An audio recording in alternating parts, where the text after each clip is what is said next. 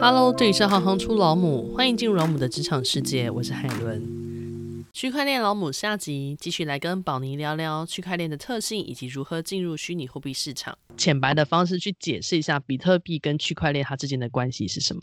这个议题我大概可以讲一个小时到两个小时。我从银行出发好了，我们过去在金融业工作。银行的角色，它是一个中心化的，也就是说，你所有的钱其实是保管在这家银行，而且是由这家银行做账本来记录你的资产有多少钱。所以，如果这家银行倒了，你的资产可能就不见了。那如果这个银行的账错了，你的资产的数字也就会跟着错了，因为它是一个非常中心化的组织跟系统。简单来讲，区块链呢，它本身就是一个去中心化的记账、公开账本的系统。简单一句话就这样讲，什么意思呢？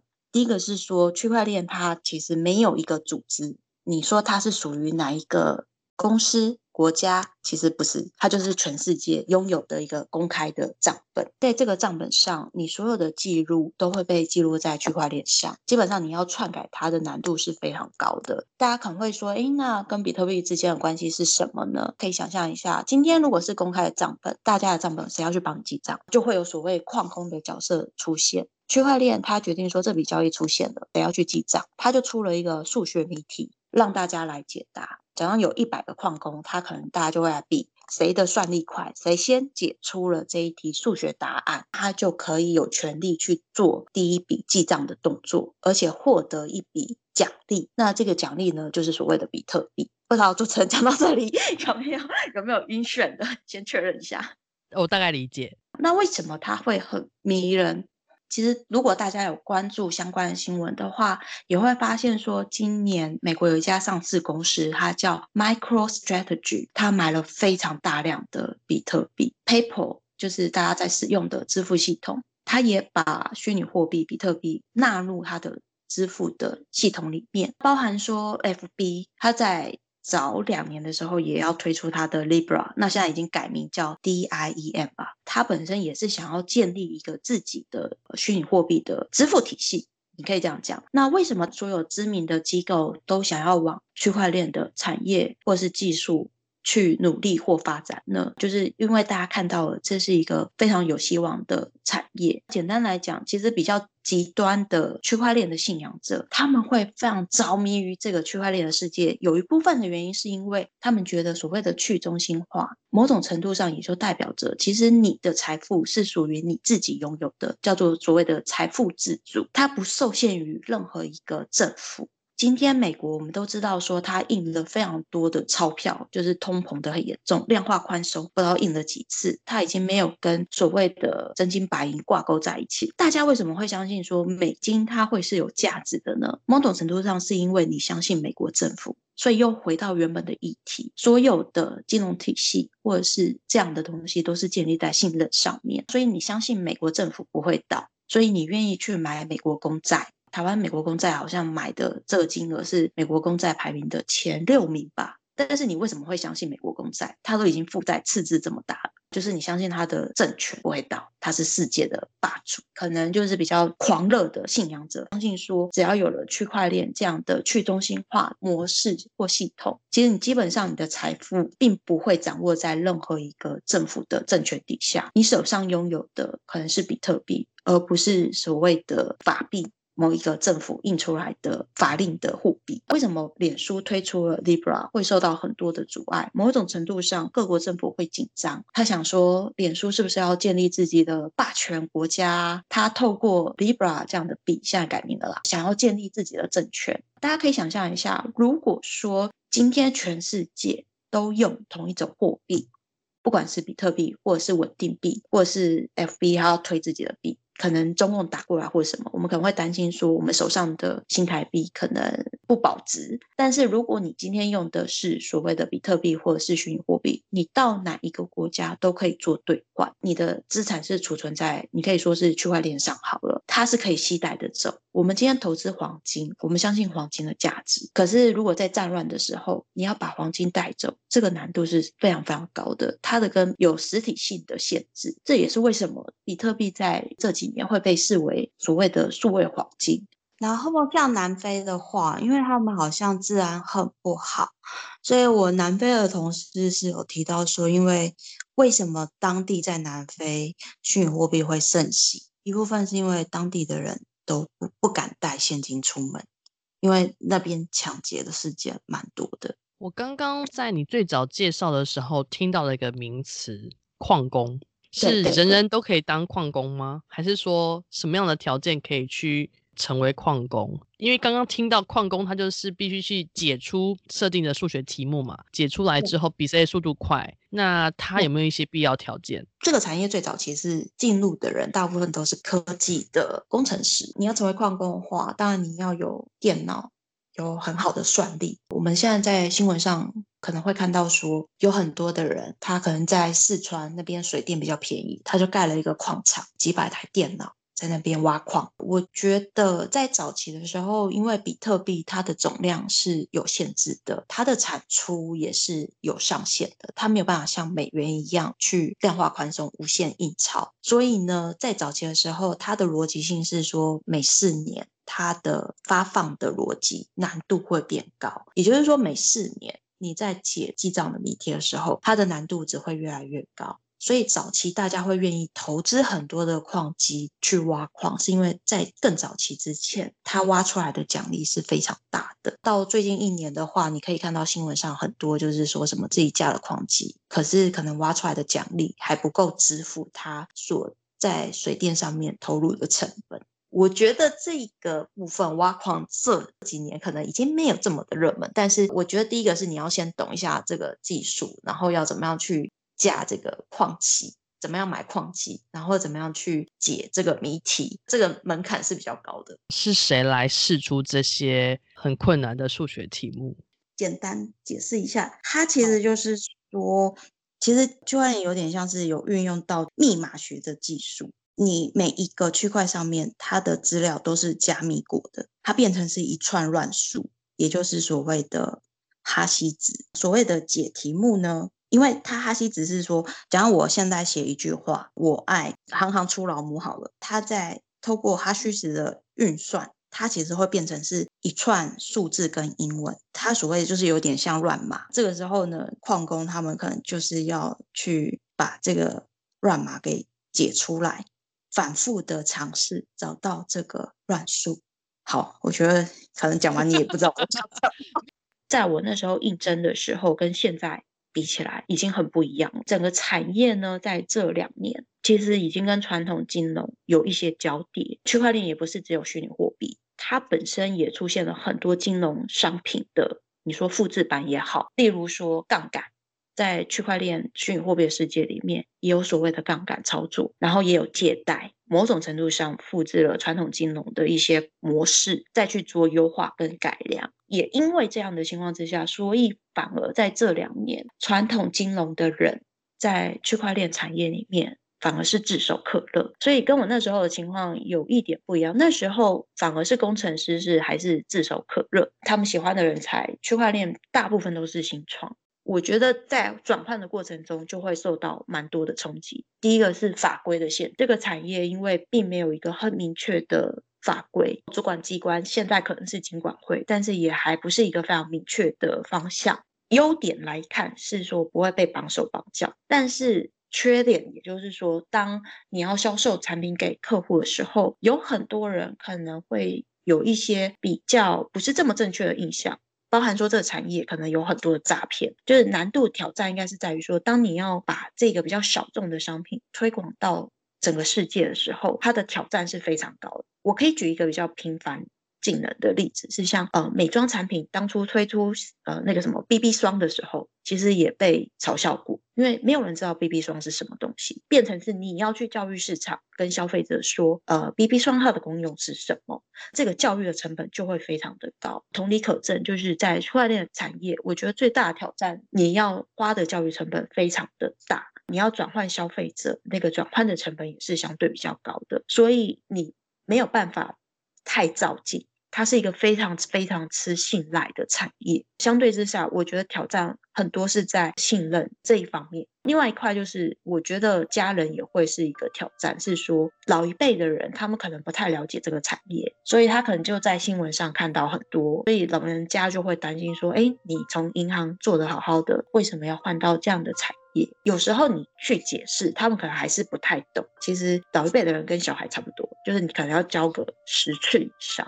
对妈妈来讲，这件事情就可能比较简单，因为你的小孩大概也要教二十次以上，他才会讲话，所以 我觉得难度就比较没有这么高。基本上这就是要把一个全新的概念带给人家，所以前面你就是真的要超级花功夫啊。那你刚刚谈到那个区块链的时候啊，有特别提到了去中心化分散式的账本，还有难以篡改的技术。这分别是什么样子的概念？有办法再稍微阐述一下吗？去中心化的概念，我刚刚有稍微讲了一下。不可篡改的部分，我可以再多讲一些，是在于说，其实区块链把它拆成两个东西来看，一个是链，然后一个是区块。例如说，我今天跟 Helen 做了一笔交易，这一笔交易资料呢，我们要传到区块链上好了，那它是一个区块一个区块去上传上去的，这个流程就会类似说，好，我们现在我们这一笔交易叫做我借给 Helen 一百万，假设这件事情就是，例如说，好，我会经过一个哈希子，它算是密码学的一个演算逻辑，本身来讲，它就是把你这个讯息资讯转换成一行英文加字母的一个乱数。然后上到这个区块上，但还还还能够接受吗？啊？理解。上了这个区块之后，你是不是有了第一个区块？但这个时候呢，Helen，你又还了我一百万。例如说，你在五分钟之后就还我了。这一个交易，我们也要上到区块链上。这个时候呢，你第二个区块，它的资讯就会包含你第一个区块里面的这个杂凑值 hash 值，就是等于你说你第一个区块。它里面的部分资讯会包含在第二个区块里面，所以如果你去篡改第一个区块，第二个区块就会错掉。瞬间觉得很像你在寄 email，然后你一直用同样一副 email，然后回复对方，回复对方的概念，就是永远会包含以前的所有的记录。有一点点像，它就会有前面区块的记录。这是所谓的公开账本的意思，就是说每一个人手边都会有一个这一条链的一个账的副本，那大家就会往前看嘛。你如果篡改了这个字，你篡改了某一个区块，好，那我这边账本的副本跟你篡改之后的就会不一样，那大家就会知道说你这是你篡改，所以你没有办法说我借了你一百万，然后你给他偷偷改成我借你五十万，因为大家手边都会有一个账本的副本，有账本的副本，然后都有过往的记录，全部都会在上面。区块链就是它会有一个网站，你可以去看过去的交易记录，它虽然是一串乱码。例如说，钱包转到另外一个钱包是一串乱码，但是它的痕迹是永远在哪里的？就是，例如说我打一笔钱到黑暗的钱包，数字或什么都会在区块链上。好啊，讲到钱包，是不是有一个名词叫做冷钱包？现在讲的是一样的东西吗？我觉得对于大部分的妈妈来讲，好了，其实你要接触虚拟货币或区块链，你根本就不需要懂刚刚讲的那些东西，真的完全不懂都可以进来。最大的差异是，你要怎么样接触这一块呢？我觉得就是你先到一个台湾知名的前几大的虚拟货币，例如说 Max 或 MyCoin，去开一个户，用你的新台币买一个，你可能四百块新台币就可以买一个比特币的单位了，你就可以拥有你人生第一颗比特币之后，你就可以开始进入这个产业。大部分的逻辑会是先去虚拟货币做。第一笔交易，例如说你在虚拟货币交易所买了第一颗比特币之后，你就会开始说，我这个比特币可以干嘛呢？例如说，我二零一七年买了，我就没有要交易啊，我就是看好比特币长期会增值，我是一直放在虚拟货币交易所吗？这个时候为什么会有人钱包的出现？跟大家报告一下，它其实就是有点像是你自己的保险箱。在虚拟货币交易所呢，它因为是跟网络连线的，它比较像是热钱包的概念。骇客他也知道说这些虚拟货币交易所，因为他都看得到这些钱包地址嘛，他就知道说哇，这里面有很多的钱，我要来骇进这个交易所，把这个钱给偷走。如果你的资产是放在交易所里面的话，因为他的钱包是热钱包，可能会被骇客给偷走。这是有可能的，我不会说很多啦，但是世界上发生被害的交易所还蛮多家的，大家可以去 Google 一下，为什么会有这些冷钱包？就是说，如果讲你的比特币买了一百万，你当然不会想要放在这个交易所里面，因为它是连线的，所以冷钱包的概念比较像是说，它是保管你的私钥。如果你是要使用冷钱包的话，它比较像是说，你的钱还是在区块链上，但是你拥有一把。开启保险箱的密码锁。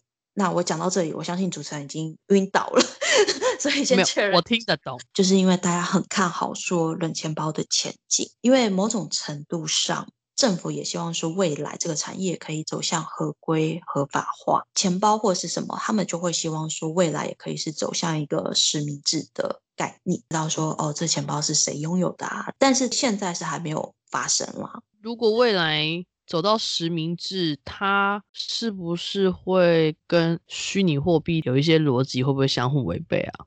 我觉得，当然政府的立场是希望合规合法嘛。我必须说，区块链的信仰者跟政府想要做的事情，某种程度上的确方向有一点不一样。我们当然也希望说，所有的事情都是合法合规了。不要被不法分子所利用。区块链本身它是一个非常新兴的产业，它现在发展到一个慢慢趋近成熟的状态，所以它可能开始很多的应用面会产生，可能也跟不同的传统产业去做结合，甚至是公部门开始慢慢使用这项技术。有没有办法跟大家稍微介绍一下？或许现在有哪些实际的应用面，其实已经慢慢出现现在我们的生活周遭，只是我们可能自己还不是很清楚。